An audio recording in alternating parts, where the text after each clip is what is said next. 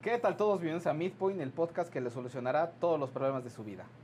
No, no creo, no. Sí, comenzamos.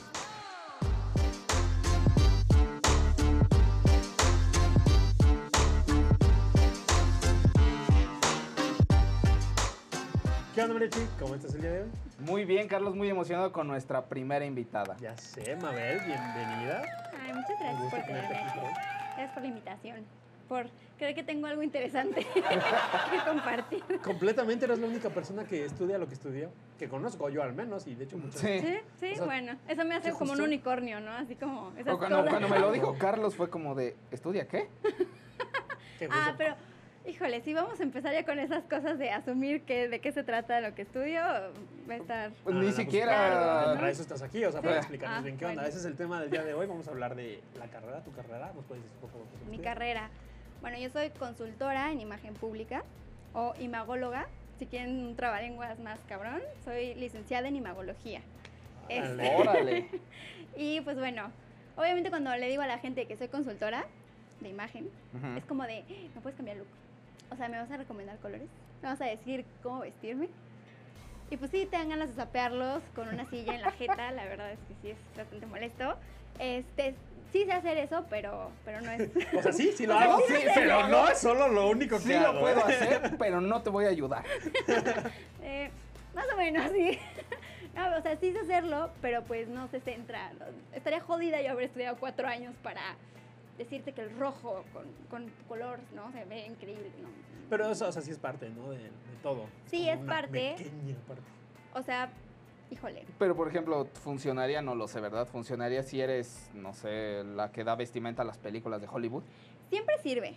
O sea, siempre, siempre sirve tener esa información. Pero a mí me molesta que se queden con la parte más banal de mi carrera, ¿no? Yo es como que- de, ay, tú vistes, ¿verdad? Ay, es que los colores, vistes. ¿no? Vísteme a mi niño, Dios, por favor. O sea, ¿sabes? Ese tipo de cosas como de, güey, no te puedes quedar con una cosa más superficial y, y fea. O sea, me digo no fea, ¿no? Pero es que a mí me choca que me cataloguen así como, ay, es que eres la niña que estudia imagen y entonces nada más te vas a dedicar a, a pues sí, a aconsejar de ropa. De Bueno. hecho, estuvo excelente porque justamente, ¿por qué, ¿por qué imagen?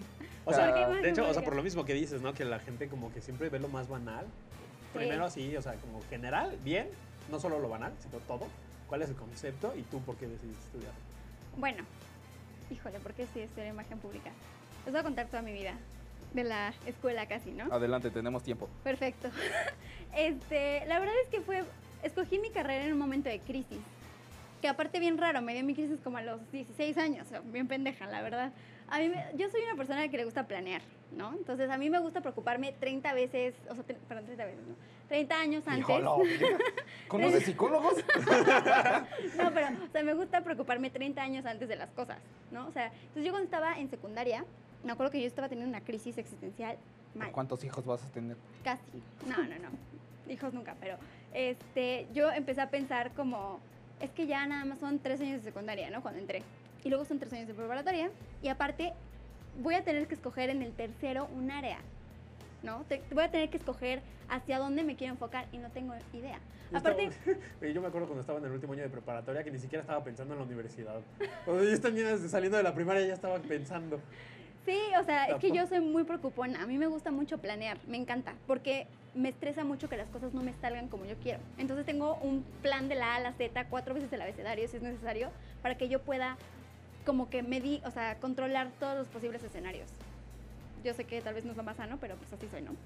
Entonces, este, justo estaba yo en esta cosa de que empecé a pensar eso en secundaria no, pues ¿qué voy a hacer? Tengo que empezar a tener una idea porque si me agarran las prisas y escojo impulsivamente, yo ya había escuchado estas histori- historias de terror de me cambié cinco veces de carrera, ¿no?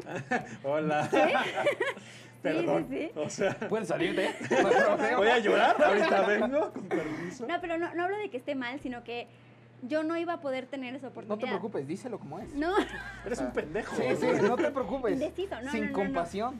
Indeciso No. sí, totalmente. más que eso, yo también soy muy indecisa, me cuesta mucho trabajo tomar decisiones y este era también mi problema. con tiempo. Pero por eso me anticipo, ¿no? Porque digo, es que sé que entre, esa- entre las opciones voy a me decir... anticipo 20 Es que, años atrás, Es lo mismo, aquí es lo mismo, nada más que ella se preocupó desde primaria. Yo no. Yo Yo el último día de prepa fue A ti te faltan verga, 10 años me más por preocuparse, Sí, ¿no? o sea, exactamente. Pero no fue desde primaria, o sea, fue O sea, secundaria. En secundaria. La el diferencia. verano. No, pero también tengo que decirles, yo siempre, o sea, he sido dos años más grande de, de lo que es mi generación. Eso es una cosa también muy real. O sea, yo, eh, es que son muchas cosas de la escuela. O sea, en final, yo cuando entré a la escuela en la que estaba, en la que me quedé, la gente tenía 10 años y yo tenía 12. ¿Sabes? O sea, yo era dos años más grande que toda la gente de mi generación. Estamos hablando de secundaria, ¿no? De, desde quinto de primaria hasta Hasta hacia prepa. adelante. O sea, siempre fui dos años más grande que todos. Entonces yo sentía que tenía que apresurar mi vida porque no tenía tanto tiempo como los demás. Claro, porque generación Z. En Entonces, parte, porque entiendo el sentimiento. Sí, Después de la claro, por supuesto. carrera, lo aprendí. ya en la universidad no importa la edad, ¿no? Pero, pero durante mucho tiempo como que sí yo viví muy acomplejada de cuántos años tienes, en qué grado vas, y yo, puta madre, ¿no? Yo debería de tener una idea de mi vida, ¿no? Me- Ah, o sea, justamente, justamente iba eso. O sea, por ejemplo, cuando ya estabas así viendo lo de pues, las universidades, ¿no? O sea, bueno, ¿qué querías? Cuando encontraste tu plan de estudio, Ajá, cuando ya estabas decirlo. buscando todo, o sea, ¿qué, ¿qué te hizo decir, ay, esto, hola? Yo empecé a buscar carreras ya no pensando en qué era buena, sino en qué quería lograr en mi vida, ¿no? Amo, me encanta Wow. viajar. Excelente. Me encanta viajar y entonces yo decía, necesito algo que tenga la palabra internacional, güey, metida en el título, Yo porque también hice eso. porque quiero quiero irme, ¿no? No, no no quiero estar aquí, me gusta viajar, bla, bla, bla, ¿no? Y entonces empecé con esta idea de que, ah, pues relaciones internacionales. Porque negocios ni de pedo, o sea, yo sé que las Nel. matemáticas y yo no somos amigos, entonces dije, ah, pues relaciones internacionales. Eso suena como que voy a hacer amigos. ¿En todo el mundo? sí, sí. Entonces, pues ya, ¿no? Me acuerdo que con esa idea llegó el día de lo de las áreas. No, sí, eso es área 3. Sí. ah, perfecto. La más cool. No. Y Puro, entonces- puro, puro alcohol. Ah, Y sí. entonces resulta que todas mis amigas se van a área 4. Pero yo corría de área 4, que eran, un- cuatro, guácala. ah, que Sin eran ofender. humanidades. Voy- o sea, me salgo corriendo ahí porque yo sabía que derecho estaba en área 4, porque mi mamá me había dicho, yo no, güey, área 4 no. O sea, y pues ya, llego con mi mamá, es que no puede ser, no quiero, no sé qué voy a estudiar en mi vida. Y entonces escalando hasta que me empecé a dar como por vencida y entonces dije, pues igual sí estudio derecho, ¿no?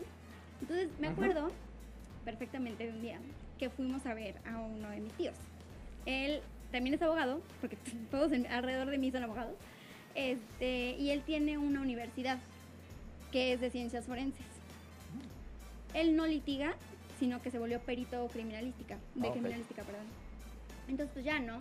Fuimos a la universidad y todo, y justo me empieza a preguntar, oye, ¿ya tienes una idea de qué vas a estudiar?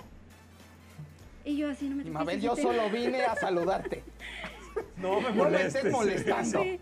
Entonces ya le dije como, pues igual derecho, igual una carrera que me dé mucho dinero, me acuerdo perfecto que le dije eso. Todos. Muy buena idea, pero todos también Todos, llegamos a todos ese pensamos punto. eso porque dije, bueno, quiero viajar, igual internacionales no, porque está de la chingada todo lo que tiene que ver con internacionales, pero algo que me dé dinero para que igual no viaje por trabajo, sino que viaje por gusto.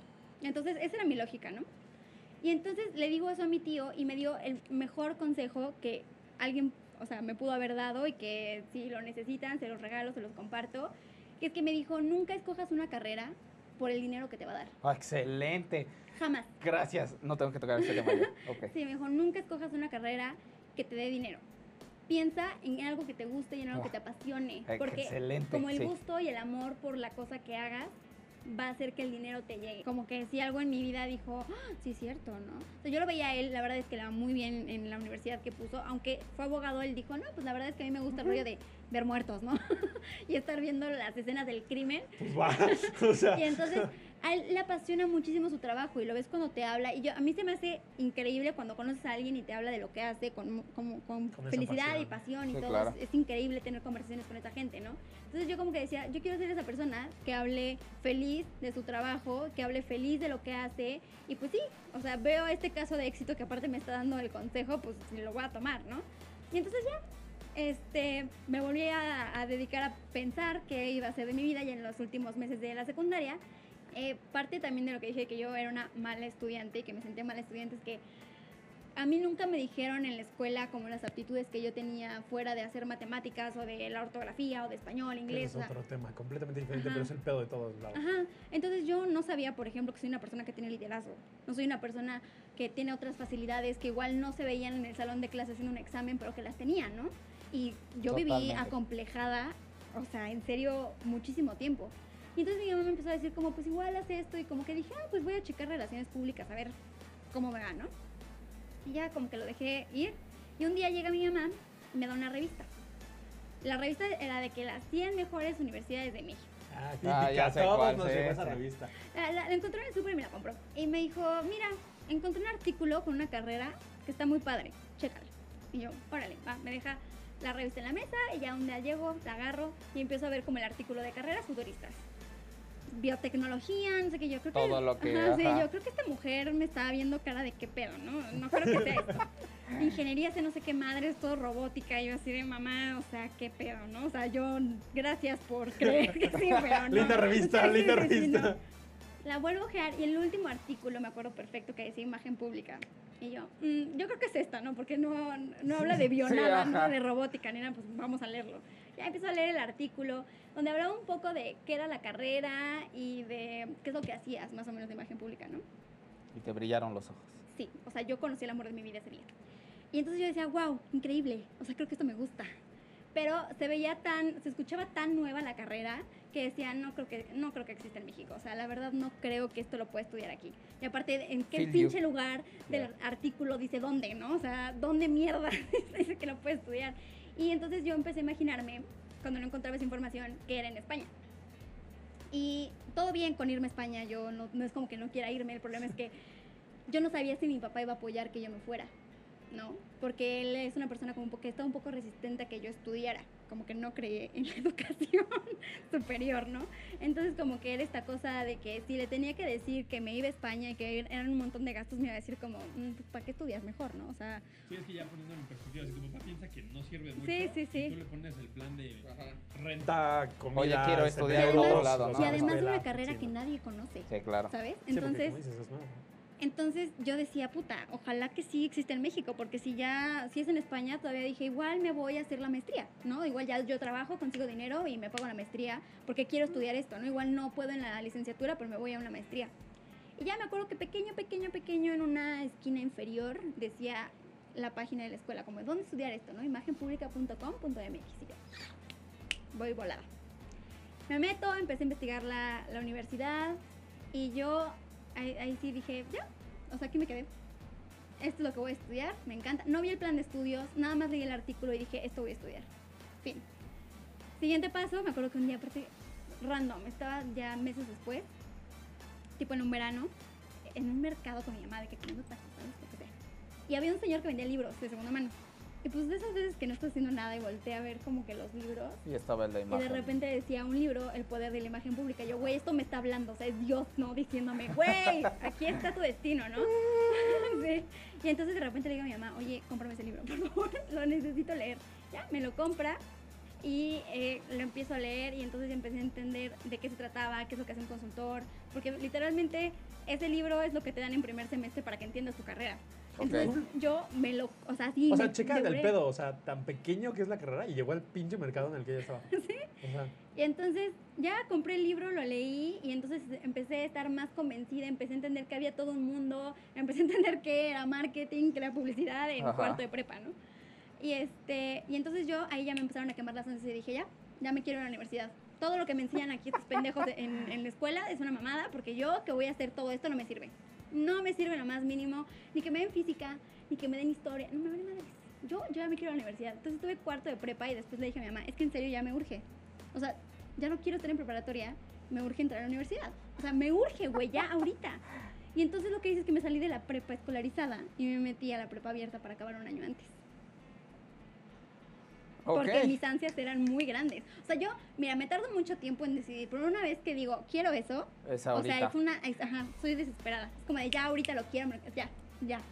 Entonces, hice eso, me salí de la prepa escolarizada, me meto a la prepa abierta, acabo en un año y de repente ya veía yo como que mis sueños se estaban cumpliendo realidad, ¿no? Yo tenía unas expectativas tremendas de la universidad, que era como, voy a ser feliz y mi vida va a ser perfecta y entonces ya voy a poder estudiar lo que yo quiero y lo que amo y no que sé qué. justamente, o sea, hablando de eso, o sea, como tal las expectativas, digo, las tuyas eran ser feliz y lo que tú quieras, pero Sí, la, claro. de la carrera... eh, ese justamente a eso vamos, ¿no? De las expectativas que tú tenías, ¿cuáles eran? de la al universidad, de la carrera. Por ejemplo. Lo primero que atrapa, es- esto es, esto es, yo sé que es muy incongruente, ¿no? Pero lo primero que te atrapa en la carrera es este rollo de vestir, ¿sabes? Sí, es incongruente. o sea, no lo voy a hacer, pero eso fue lo que más me gustó. Sí, al Pero qué bonito. Al principio era como de, o sea, ¿cómo? Pues, o sea, yo puedo recomendarle ropa a la gente y me van a pagar por eso. pero si yo lo hago con mis amigas y me van a pagar ahora, o sea, luego aparte esta, esta cosa del personal shopper, ¿no? ¿Puedo ir a gastarme dinero de otra persona en ropa y aparte me van a pagar? O sea, era el mundo de, de caramelo para mí a los 19 años, ¿sabes? Entonces yo tenía esta idea de que sí, porque entonces voy a entrar y voy a aprender a hacer todo esto, ¿no? E- Esa era mi, mi expectativa. La verdad es que yo sí tenía, tenía muy idealizada la escuela y ahora la amo también muchísimo. Pero sí tenía una idea como de, de que sí iba yo a poder entender todas estas cosas como físicas, ¿no? Que, que finalmente se trataba de imagen, como de, ah, yo te voy a peinar, te voy a vestir, te voy a maquillar. Digamos que te encantaba la parte banal que al final Ajá, viste. que al final no me gustó. Y entonces pues ya hice mi examen de admisión, todo me dan entrevista, me, me matriculan y yo, perfecto. Me encanta que las ¿Qué escuelas pedo? privadas tengan examen de admisión. Porque es como de, ah, muchas gracias. Aquí está, paga y vas a caja y ya Sí. estás No, ¿sabes qué? adentro. Nunca fue de conocimientos generales, te decían como, güey, o sea, no te preocupes. Este examen es como- no es como para ver qué sabes. Como de colocación. es psicométrico. Ah. Es psicométrico totalmente. Este, y pasa una cosa muy interesante ahí porque, digo, ya, si quieren que después de toda la experiencia, yo no pasé directamente, a- o sea, no, no había forma de reprobar el examen, pero yo no pasé directamente a la escuela, me tuvieron que entrevistar antes. O sea, ¿y eso por qué pasa? o qué? Ahí va. No sé, la verdad, no, todavía no entiendo Porque salió loca. un poco, sí, un poco me hicieron Ya firmar viste, lleva cartas. 30 años pensando qué va a hacer con su vida. Este, pero sí me acuerdo que me citaron en la escuela y ya no, se sentaron conmigo. Sí me dijeron como piénsala dos veces, tal vez, o sea, quieras considerar otras carreras. Este, sí sabemos que tu capacidad no es el problema, pero tienes todas estas cosas que igual con el perfil no van, ¿no? Y yo así de, pues sí, pero pues yo me adapto, no te preocupes, ¿no? O sea, Sí, yo... en ese momento yo creo que dijo, me vale a ver a lo que opines, o sea, me voy a Sí, sí, meter. sí, Es como de yo me veo en, igual no me ven como el perfil, pero yo estoy súper convencida de que esto es lo que quiero estudiar, ¿no? Entonces ya estaba súper contenta y entonces llega la inducción y la verdad es que la escuela tiene detallitos que al principio no valoras porque eres estudiante ahí, pero ahorita ya que salgo y veo como todas las cosas que viví, que, que me dieron en la escuela, se me hacen increíbles, ¿no? Me acuerdo que tuve una inducción una semana antes de entrar como tal a clase. Para esto, la escuela antes estaba en la colonia Roma, en una, en una Ok. casa en la colonia Roma, porque en serio es chiquita. Pero tenían esta cosa de expandirse a Polanco. Ok. Entonces yo fui a hacer el examen en el plantel de la colonia Roma, pero era como de no, pero ya vas a entrar a estudiar en el plantel en de el- Polanco, Ah, ¿no? ajá. Ella era, obviamente, tú lo ves y parecen oficinas, pero es una escuela bonita, la verdad. Es una, Sí, es una yo escuela que, muy bonita. yo que llegué a visitarla y entrar ahí está. sí, es bonita. chulísima. Es una escuela bonita. Digo, se dedican a oficina- imagen, entonces debería, ¿no? Pero bueno, sí, sí, tienes razón. Entonces, o sea, sí parecen oficinitas, pero es, es bonita la escuela. Entonces, pues ya, me acuerdo que tuve inducción, estrenando el edificio, ya sabes, todas estas cosas nuevas del branding, aparte de la, de la universidad cambió los colores y Sí, todo. claro. Y te reciben siempre con una carpeta de piel café con el logo y tu nombre personalizada, ¿no? Entonces, te dan eso para entrar. Ya me está gustando. Sí, ¿eh? sí. No. Te dan esta carpeta que trae como aparte un... Bueno, eso es lo que dieron cuando yo entré, pero ahorita tienen sudaderas, tienen cases para celular, o sea, tienen un montón de cosas, ¿no? Ten un scooter. Sí, el- la marca. Sí, sí, sí.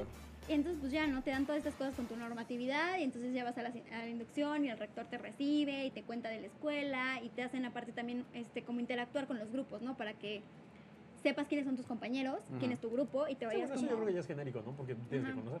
Sí, y entonces ya, ¿no?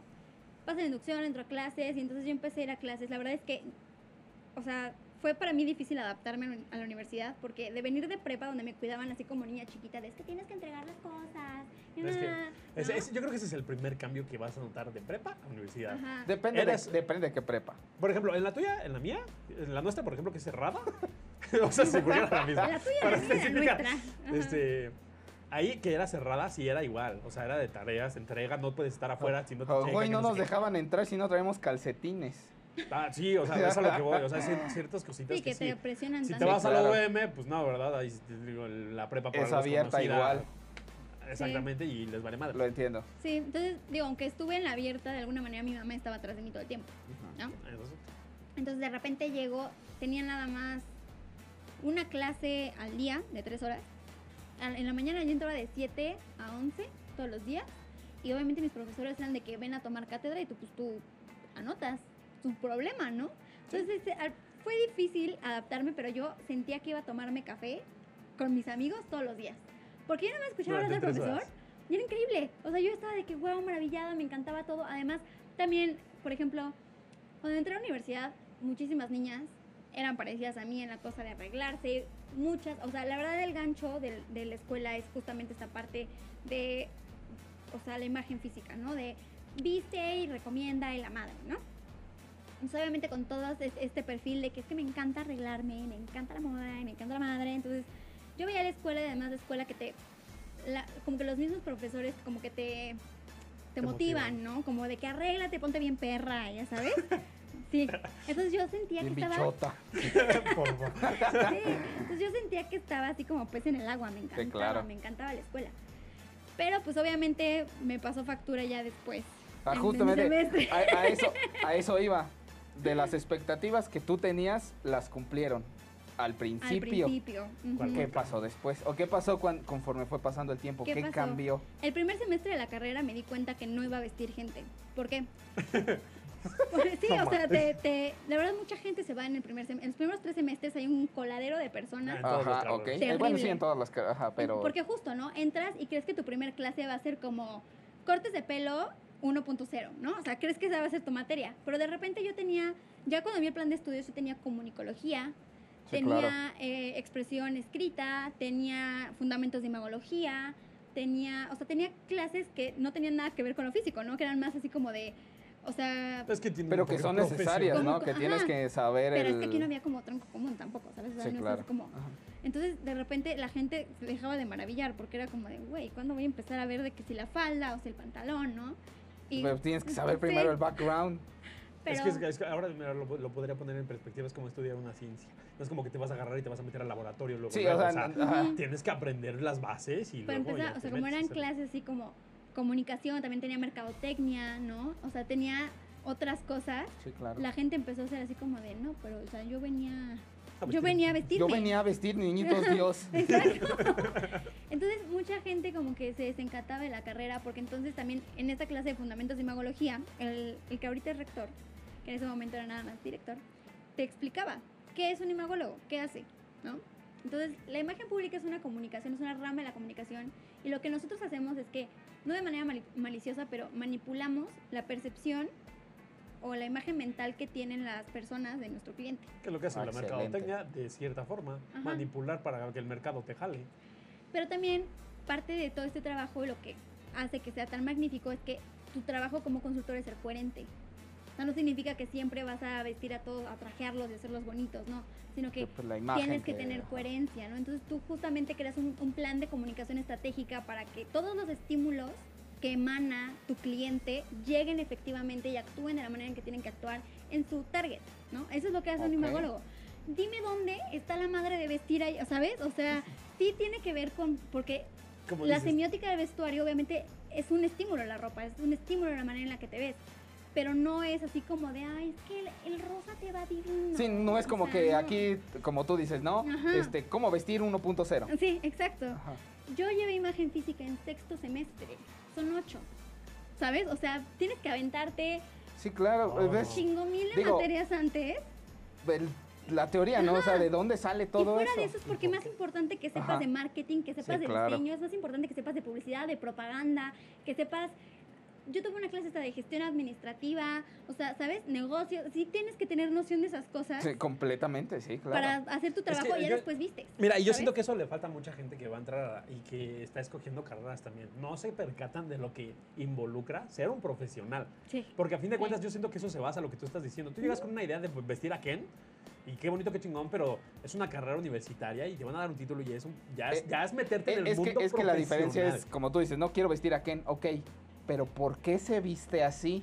O sea, lo digo, no es como para demeritar lo que hacen, por ejemplo, muchas de mis compañeras, mis colegas que se dedican a imagen física, porque sí se escucha muy bonito también decir, ay, vistes, pero también hay una cosa detrás que no Sí, la ves hasta que ya empiezas a hacer esas cosas, que no es tan fácil como decir, es que se te ve increíble. O sea, O hasta tienes que tener. Ajá, tienes que tener un ojo muy estudiado para, por ejemplo, poder diagnosticarle a alguien colorimetría. O sea, y eso no lo ven, o sea, no es como que sea tampoco la cosa más compleja del universo, pero sí requiere obviamente algo. ¿no? Requiere un estudio de algo. Ajá, exacto. Y también que tú tengas como que sí cierto talentillo del ojo de ver colores, ¿no? Porque también si, si eres de estas personas que... Sí, si me preguntas a mí, sí, me dices, oye, primarios, este es negro o gris, yo lo veo negro. El trabajo que hacen esas personas normalmente es muy pasional. Es como de, sí, vamos, Sí, y claro. la Sí. compra y esto, y, y les va muy bien, y está increíble, ¿no? Que se quiere dedicar a eso está padre. En mi caso no es así, entonces por eso yo no le veo tanta cosa maravillosa, pero pues tampoco es como que demerite, ¿no? El trabajo de esas personas. Este, pero sí, el punto es que empiezas en primer semestre a ver que se trata de más cosas, que tienes que tener muchísimos más conocimientos, que el, ah, es que mi familia dice que me he visto bien bonito, ¿sabes? Porque también esa era, es una que se sacan mucho. Muy a menudo. Sí, sí, sí, est- estoy aquí porque siempre te preguntan casi todas las clases, como, ¿y qué haces aquí? No, es que fíjate, Como en todos. Ajá. A mí me recomendaron la carrera porque me he visto increíble. Así. Y tu madre, ¿no? O sea, ya, yo Ya después sabemos que te va a salir primero. yo cuando empecé a escuchar eso en segundo semestre, sí, yo decía, no, güey, ya salte. O sea, ¿no? Ya, bye. Este, pero sí, obviamente pasa el Luego, para primer como son semestre. ese tipo de personas que estudian ese tipo de carreras, como que me imagino a todos volteando a la vez así, güey, neta te dijeron esto. No, la verdad es que somos, o sea, son muchas niñas. Casi no hay Me lo hombres. imagino. Casi no hay hombres. Este, somos casi puras mujeres. O sea, yo creo que... Es que suena, el perfil de todo lo que nos estás platicando suena a algo que... Pero también los hombres que se meten en imagen pública, fíjate que les va bien. Yo tengo un amigo que estudió la carrera Ujú. y en la misma escuela, se Ujú. graduó creo que como tres o cuatro años antes que tú, y él Ah. tuvo el inconveniente de que, ay, creo que para el título te piden algo específico que no le gustó, o para trabajar, algo así, algo así me contó, y al final él agarró, o sea, acabó la carrera, o sea, él tiene todos sus créditos, tiene todo, todo lo acabó, pero no sacó su título. Por X o Y, alguna bronca tuvo con la universidad la y dijo, no de- por la tesis. Porque ahí nada más puedes titularte por tesis, no hay como... A lo mejor O sea, bueno, también está la maestría. Te metes a la maestría, también te puedes titular con maestría o un diplomado. Y de pues, hecho, o sea, me da, me da un buen de risa porque yo platicaba con él y me dice, güey, es que la carrera me encanta, pero me, da- me me dice, cuando llegué a maquillaje, a la clase de maquillaje, Ajá. wow. Y yo, pues sí, o sea, entiendo el punto. Digo, tú como varón, pues no es como, o sea, Pero sí, es que inclusive la clase de maquillaje, o sea, sí, porque en algún... La verdad el plan de estudios está padre porque tienes como de todo y te dan... Te dan muchísimas materias que hay gente que sale de estudiar y tiene que tomar cursos, ¿no? O sea, yo una cosa que, que sí, nu- o sea, no la valoré hasta que me empecé a enfrentar al mundo profesional fue que yo tenía friego mil materias que se trataban de eh, expon, habla en público, ¿no? Aprende a hablar en público.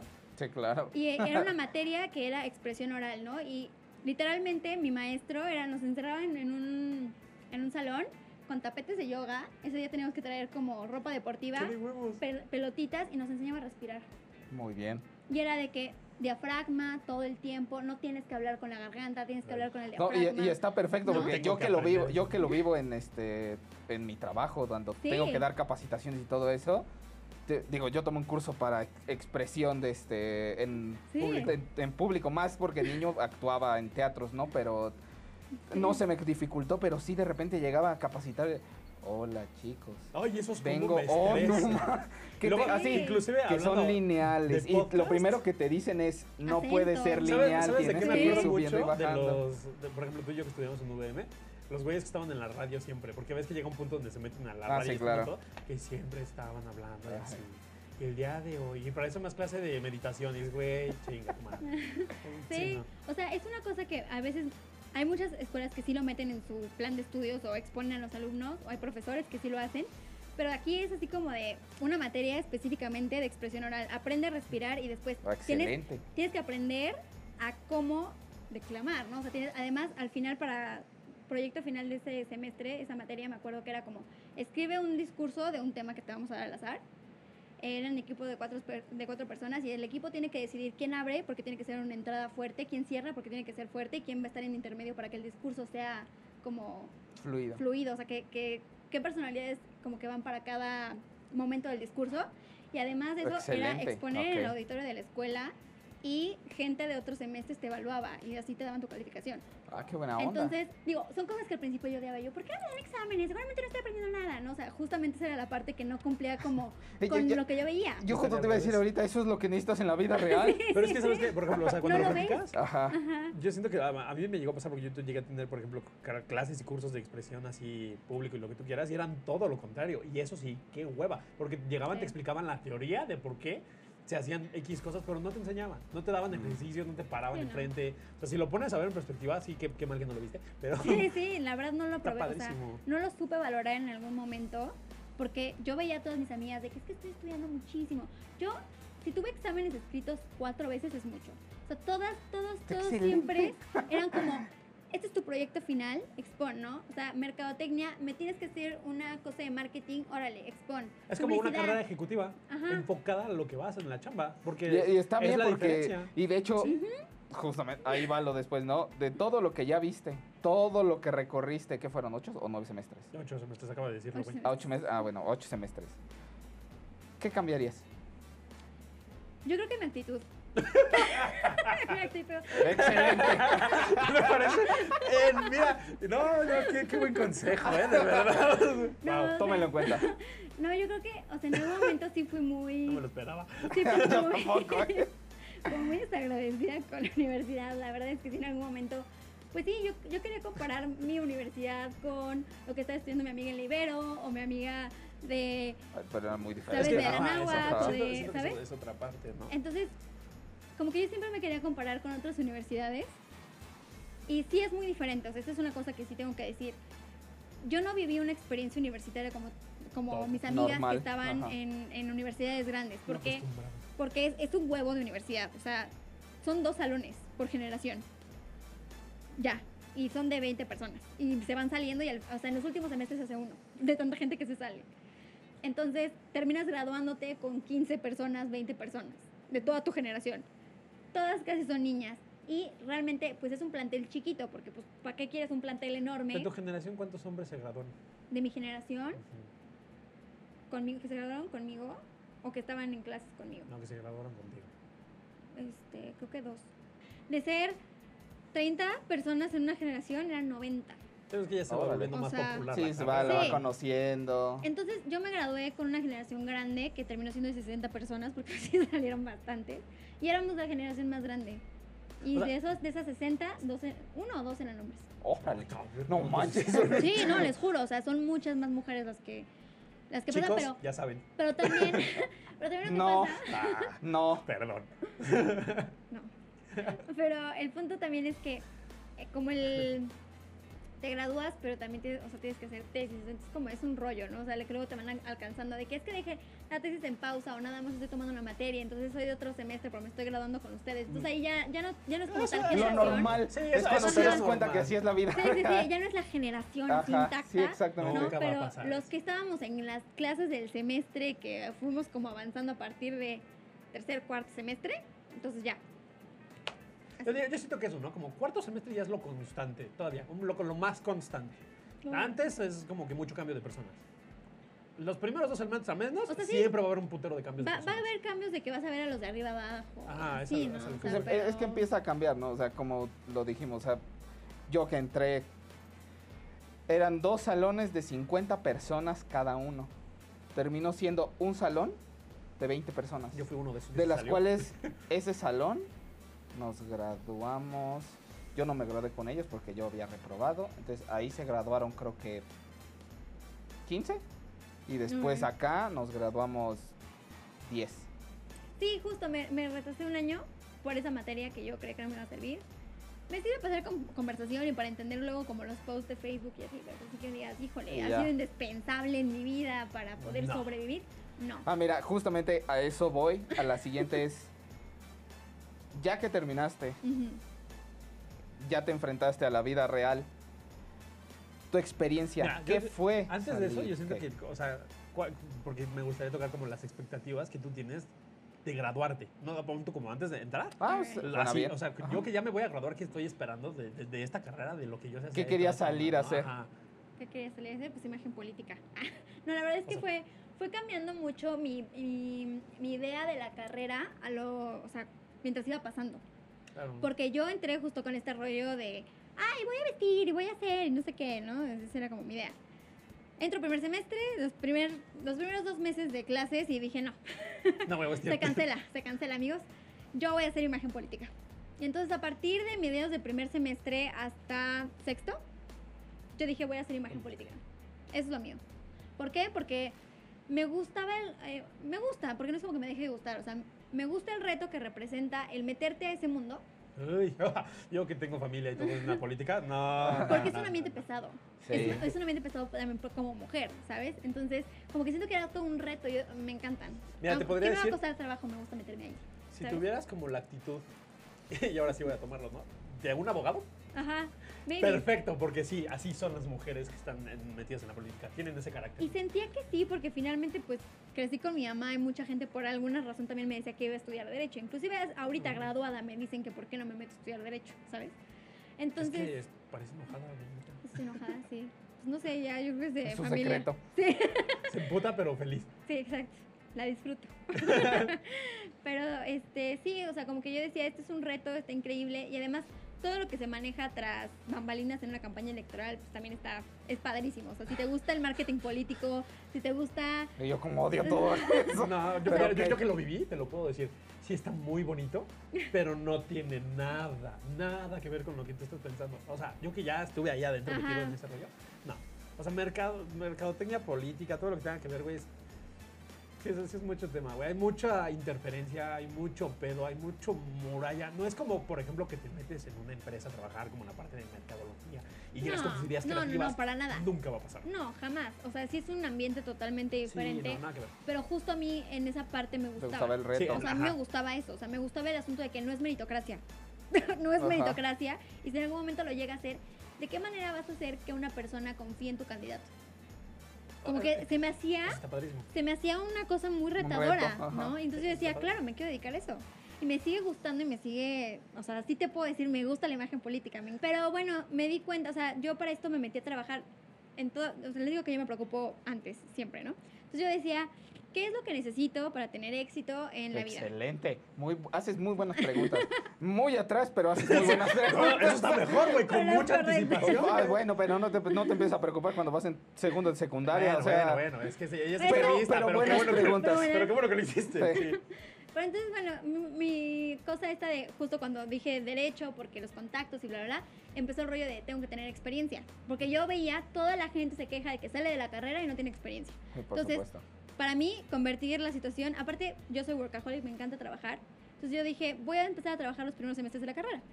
Yo empecé a trabajar a los 15 años Muy bien. porque pues a mí me gusta tener dinero y soy una persona independiente. O sea, me caga depender de otros. No me gusta. Entonces yo empecé a trabajar desde muy chica y después cuando me metí a la carrera dije, ah, pues voy a empezar a ver como que de qué me encuentro trabajo y voy a empezar a... Enfocado. Sí, ahí, ¿no? Entonces comenzaba este rollo de que la política, pues finalmente la cosa era haz contactos políticos porque no hay manera de que entres a ese mundo si Sí, no no te recomiendan. ¿no? Claro.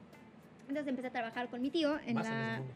en la universidad, el que es criminalista, eh, Ah. criminalista porque pues, él pues, tiene contactos políticos y aparte me metí como a la parte de community manager, ¿no? También era como Ok. parte de lo mío y dije, ah, perfecto, ¿no? Entonces empecé a trabajar ahí, estuve seis meses, me fui por una situación ya también de, de mi vida y después estuve como un tiempo sin trabajar, luego me metí a otro lugar y estuve trabajando, o sea, no constante todo el tiempo, pero trabajé desde tercer semestre Está bien. aproximadamente. ¿no? Estabas agarrando experiencia. Ajá. Moviéndote. Y cada vez que yo tenía un trabajo de la escuela, decía, es mi caso práctico, ¿a quién se lo vendo?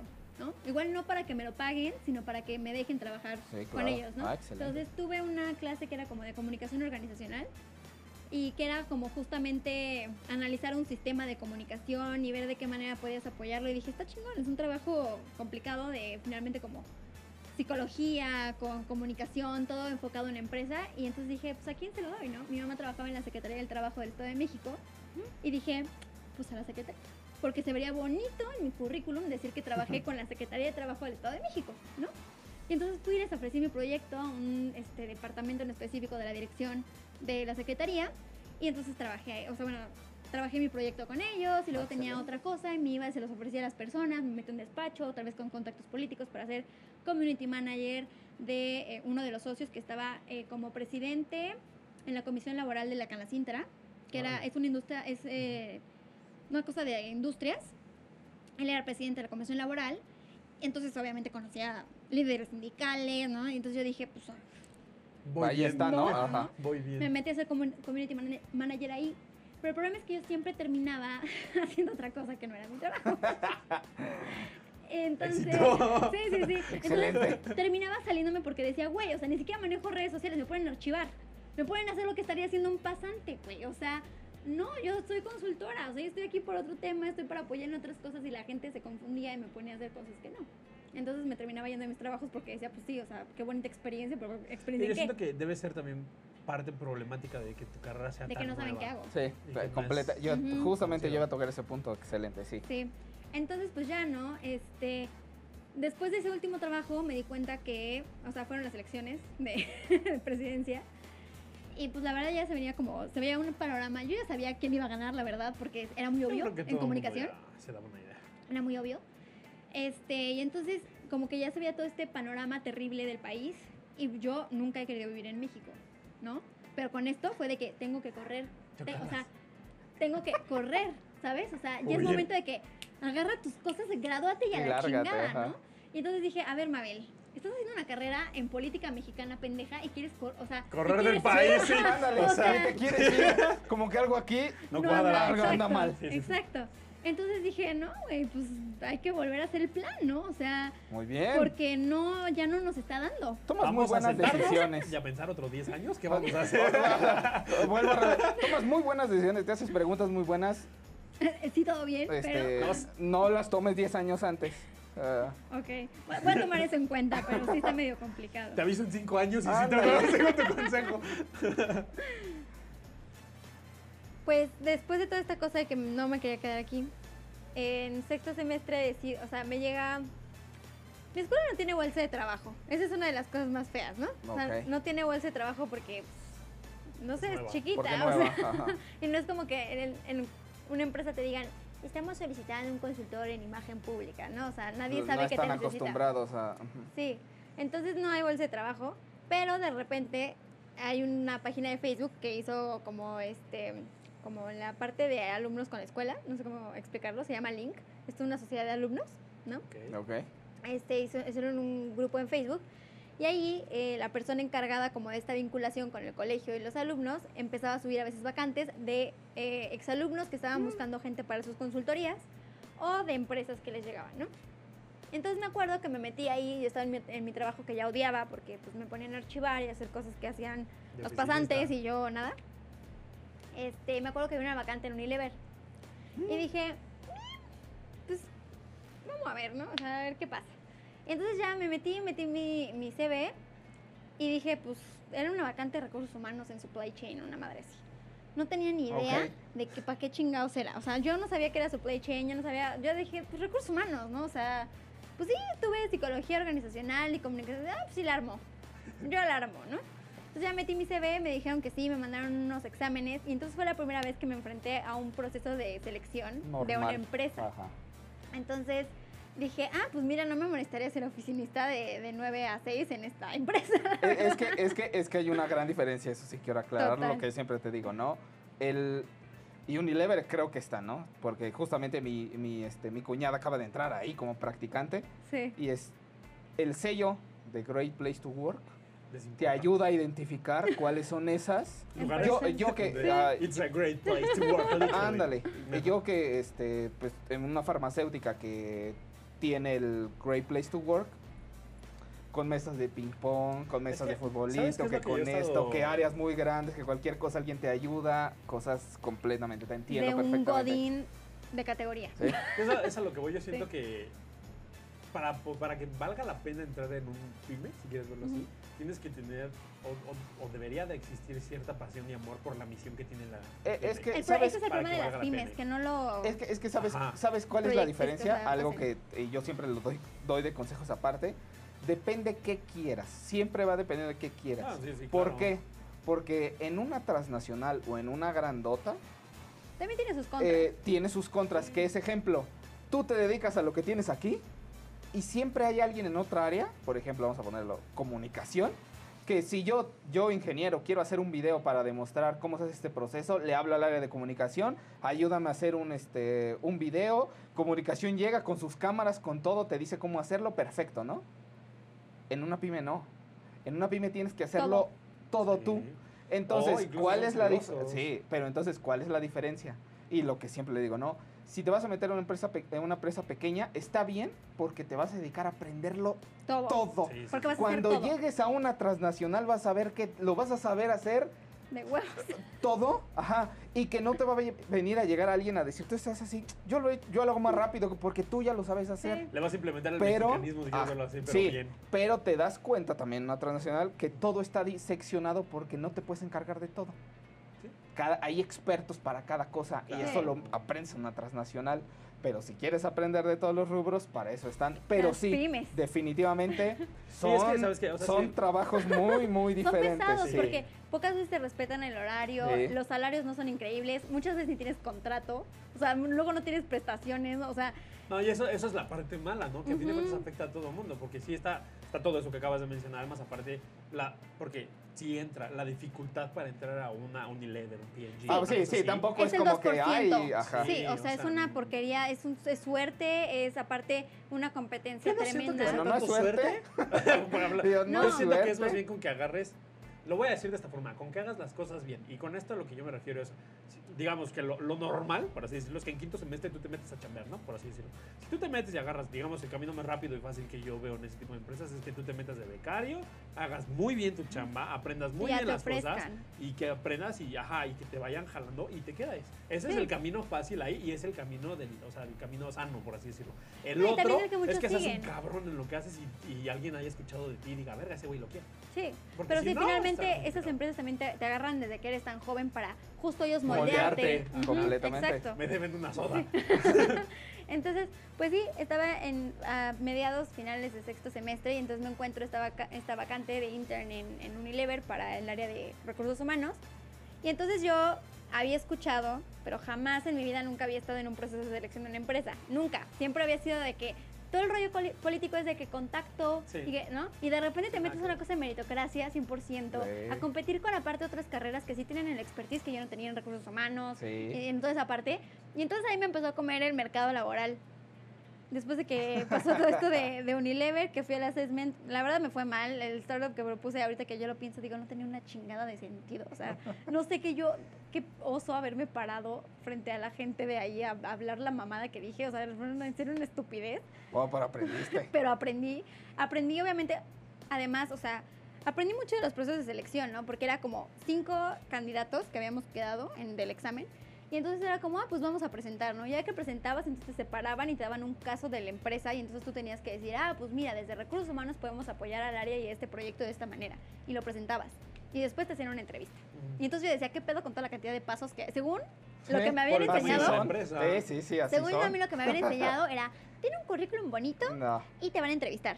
No, ni madres. O sea, eso te pasa en una pyme, te puede pasar en una empresa chiquita o donde no tienen un Eso sistema de recursos humanos. Eh, no, los, no, los procesos en una empresa grande Ajá, son, sí, son, son, ca- son cañones. son ¿no? largos, aparte, son largos. Entonces, pues bueno, son de a veces de dos meses, ¿no? Pues bueno, el punto es que ya, no, obviamente no me quedé. No me sorprende. Ahorita que lo veo, digo, o sea, igual yo Ya tenía en una actitud increíble, pero Siempre llega con la actitud. Pero la actitud es lo que importa, muchachos. ¿eh? Aquí no importa que no sepas, mientras vengas con actitud. actitud, una buena sonrisa conquista el mundo. Exacto. Entonces, pues sí, no, la verdad no me quedé. Pero después de ahí, entonces empezó, soy obsesiva, soy intensa. Y entonces No. empezó la cosa de, es que Unilever. y me quiero quedar. Y me quiero quedar, así como la carrera, no, no. así una cosa, Unilever. Unilever. Sí no tienes decisión. Unilever, ¿no? Y entonces me metía yo literalmente todos los días A ver si al- a abrían algo. Careers a hacer refresh para ver dónde podía aplicar. Y no podía, güey. O sea, ya obviamente que Sí, sin obviamente no, experiencias y ajá. nada. O sea, y de repente dije, justo- bueno, bueno, perdón por interrumpirte, pero No, sí me no. o sea, ya como por ejemplo para tu carrera y así como cuáles serían como los puestos principales que tal vez podrían encontrar. Ju- Justo, yo, sí, justo sí. yo también iba a preguntar eso. Sí, justo, no, eh, es difícil, la verdad es complicado en una empresa así, porque, ok, para esto nada más sí quiero como regresar a qué es imagen pública y qué es lo que haces, ¿no? Como consultor. Ok. Ya habíamos dicho que trabajas con la imagen mental, ¿no? Prácticamente yo puedo trabajar con cualquier cosa que se, se perciba, o sea, que exista, Ajá. ¿no? Productos, empresas, personas, ¿no? La materia. Entonces, pues sí, es una... Lo que más me gusta a mí de mi carrera es lo versátil que es. Eh, eh, justa- y justamente decidir- a eso iba con esa pregunta que hizo Carlos, ¿no? O sea, a alguien que le interesara que estudiar eso, ¿no? Ajá, ¿qué puede hacer? ¿Qué O sea, puede hacer? Tal vez no, no solo, por ejemplo, en, en transnacionales, ¿no? Sino abarca todo. En la ¿Qué, vida. ¿Qué puede, ¿Qué ¿A puede qué- hacer? ¿A qué, qué- a qué se puede dedicar? ¿Hacia qué se puede Ok. enfocar? Ajá. O sea, lo que te enseñan principalmente en la escuela, A ver, o sea, el, no. el plan de estudios y la manera en la que enseñan en imagen pública es como para que tú emprendas y tengas tu consultoría.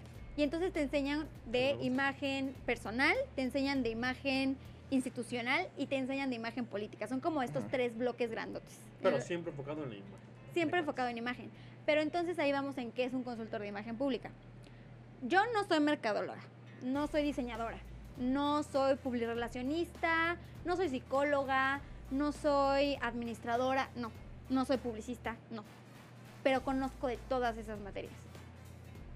O sea, lo que te enseñan es a conocer de todo, porque finalmente le llaman que tú eres como el que dirige la orquesta. Tú haces un plan, tú haces estrategias y necesitas expertos que te ayuden a materializarlas. Ahora entiendo por qué el enfoque de emprendimiento. Ah, ok. es- es- es- Entonces- básicamente puede, o sea, me, suena mucho a mi carrera, ¿no? O sea, puedes entrar como mercadólogo, puedes entrar como imagen, puedes entrar de comunicación, puedes entrar, ah, ya te entendí. Exacto. ok, Pero entonces ahí nada más que va a depender que te que te profundices. ah, perfecto, y que te ok. guste. Ajá, justo ahorita por lo Ujú. mismo que dijiste de que la materia. o sea, sí o sea, conoces de todo. Sí, es, pero o sea, si te pones a o sea- pensar, en realidad ese, ese es un problema, a fin de cuentas, para la sociedad de hoy en día, porque a fin de cuentas es lo que te dicen y por algo hay maestrías, doctorados y bla, bla, bla, de cursos. Que te que seas especialices. muy específico. Pues es que es Y entonces necesario, que- que te lo, pongan- pi- lo piden allá afuera. Es Es que, es a lo que que voy, por sí. eso está padre, lo, que- o sea, lo que yo siento que tú me estás diciendo, ¿no? Es como la, la carrera te dice, mira, tú puedes tener todo esto, ¿cuál te guste?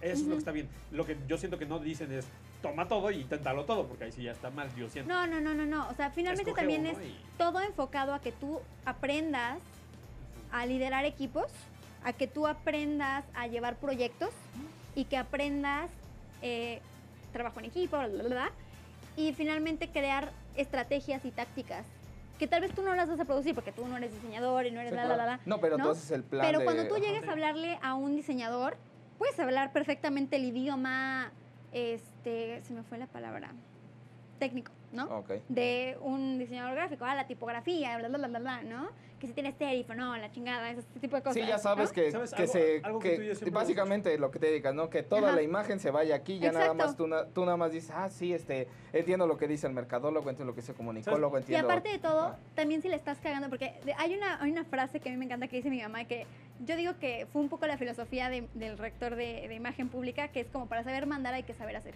Sí, claro. Entonces, completamente. para ¿Eso que tú algo? sepas decirle a alguien, estás cagándole en tu trabajo, tienes que lo saber sabes hacer. hacerlo. Es Sí. algo Claro. que tú y yo siempre hemos dicho. Tienes que saber lo suficiente de todo para ser peligroso, como tú más que nada lo dices. Yo siempre lo digo, ¿no? Entonces, eso Ujú. por eso me gusta. El enfoque que te da la universidad, y eso sí me gustaría dejarlo claro, el enfoque que te da esa universidad al menos, está padrísimo, porque te mete en la mentalidad, ¿no? Como dices, la universidad te forma mentalidades. Entonces te mete en la Ujú. mentalidad de emprendimiento y de liderazgo, que es muy importante, no es como cualquier otra que no te mete de métete a chambear y a la chingada. Y también te pone mucho el enfoque de eso, de conocer de todo, Sí. y luego decir, ya que sepas de todo para decir, la estás cagando en esta todo mundo, ahora escoge en cuál quieres y de ahí lanzarte para el cielo. Sí, justo mucho también es esta justificación de por qué tenemos clase de maquillaje, ¿no? O sea, y luego Eso cuando hay hombres Sí. que dicen como, es que para qué quiero maquillaje, o sea, sí, no, no te enseñan a maquillar novias o de noche, no mames, no, o sea, sí aprendes a, hacer algunas cosillas ahí como para una sesión de fotos editorial. ¿no? Pero te enseñan de productos, de pieles, de necesidades, porque en política se maquilla cabrón. Sí. Porque la imagen. porque Todo la. Todo en política se maquilla. general- O sea, no, Todo, pero, o sea, o sea. ¿por, por qué maquillaje? Pues porque la imagen, ¿no? Sí. O sea, Y entonces me, me acuerdo perfecto que Víctor Gordoa, ¿no? que, que es como el presidente de imagen pública, fue a darnos como esta plática donde nos dice como todo el mundo se pregunta justo esa materia. Y muchos dicen como es que a mí me gusta maquillar, no me interesa o para qué me va a servir. Así como yo con la historia de la moda, pero con maquillaje, ¿no? Eso pasa mucho. Y de hecho muchísima gente reprueba maquillaje por eso. Es como de qué me sirve maquillar. Y él dice, pues yo tenía una vez una persona, a veces trabajo con cantantes, a veces trabajo con artistas, y le estaban maquillando mal. Y la maquillista cuando le dije que su técnica estaba mal empleada me dijo, pero usted no sabe por qué opina. Y entonces, ¿qué hizo? Lo le dijo, chinga, o sea, bye, yo la voy a maquillar, ¿sabes? Entonces es como tener esa, esa autoridad de justo decir, Claro. yo sé hacer las cosas y si tú no me estás dando lo que necesito, mira, bye, Sí, porque también lo sé hacer, ¿no? Boss bitch, boss Exacto. bitch, Entonces. Es parte, es de todo Sí, eso. pero, o sea, tenemos que entender que no todo como siempre, no todo te va a gustar. No. Tal vez no todo te sirva, porque como dicen, ¿no? ¿Qué tal si alguno de imagen pública se fue a marketing? Pues sí, obviamente, Sí, pues sí, sí, maquillaje no te va a servir, ¿no? Sí, no, no, no. pero, Pero, ¿qué tal si no? Nunca sabes hacia dónde te va a llevar la vida, Es ¿no? otra parte, como tú lo dijiste. Ajá. Al inicio tú querías una cosa, después otra cosa y después otra cosa. Sí. O sea, el cambio y, en algún eso te va a en pasar en la vida. siempre te va a servir, ¿sabes? Inclusive para que tú te sepas, a- o sea, poner la pestaña o el maquillaje el día que tengas la entrevista del trabajo, o que tu ma- hermana se vaya a casar y la pinten de la chinga, ¿sabes? Siempre te va a servir. Según yo, el conocimiento nunca es basura. No, o sea, nunca- siempre, nunca se- siempre te sirve. no, siempre. Es bueno mientras sea buen, sea conocimiento, ¿no? sí. Mientras, sí, mientras esté enfocado a lo que tú quieres, a fin de cuentas también. Entonces, pues, o sea, justo esto es como lo que puedes hacer con la carrera, ¿no? O sea, puedes enfocarte en lo que tú quieras. O sea, digo, igual si hay gente que dice, ay, es que después de imagen pública qui- quiero ser psicólogo, pues sí, ya Pues tendrías adelante, como que... ¿no? Ajá. Sí, que ya em- eh, tal vez investigarle un poquito más porque es psicología social lo que se ve en imagen pública, más que otra cosa o de masas. Este, pero sí, o sea, tienes conocimiento de muchas áreas y entonces nada más como que digas, ah, pues, ¿qué- ¿sabes qué? Me gusta marketing, voy a profundizar con una maestría en marketing, ¿no?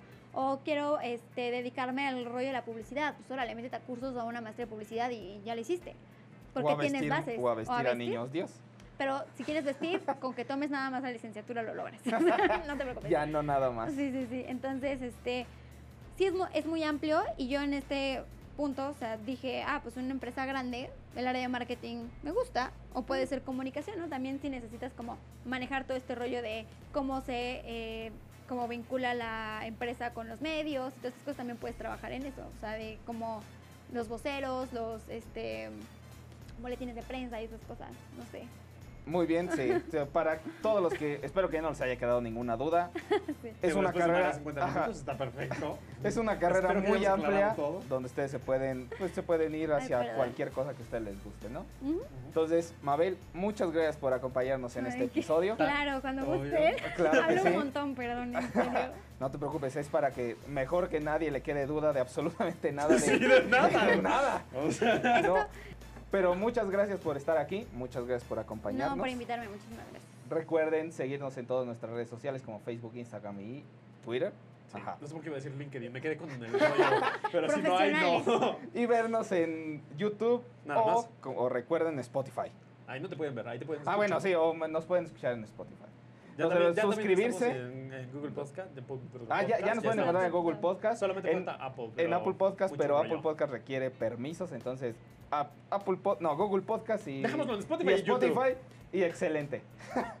no se les olvide suscribirse y si tienen alguna duda o algo, dejarlo en sus comentarios. O si tienen alguna carrera que les gustaría también saber, que les contemos la historia de alguna persona completamente desde que nació hasta que acabó y trabajó. También lo podemos hacer, no hay problema. Y, ese, y pues sí, ahora sí que Muchas gracias a todos y nos vemos en la próxima. Bye.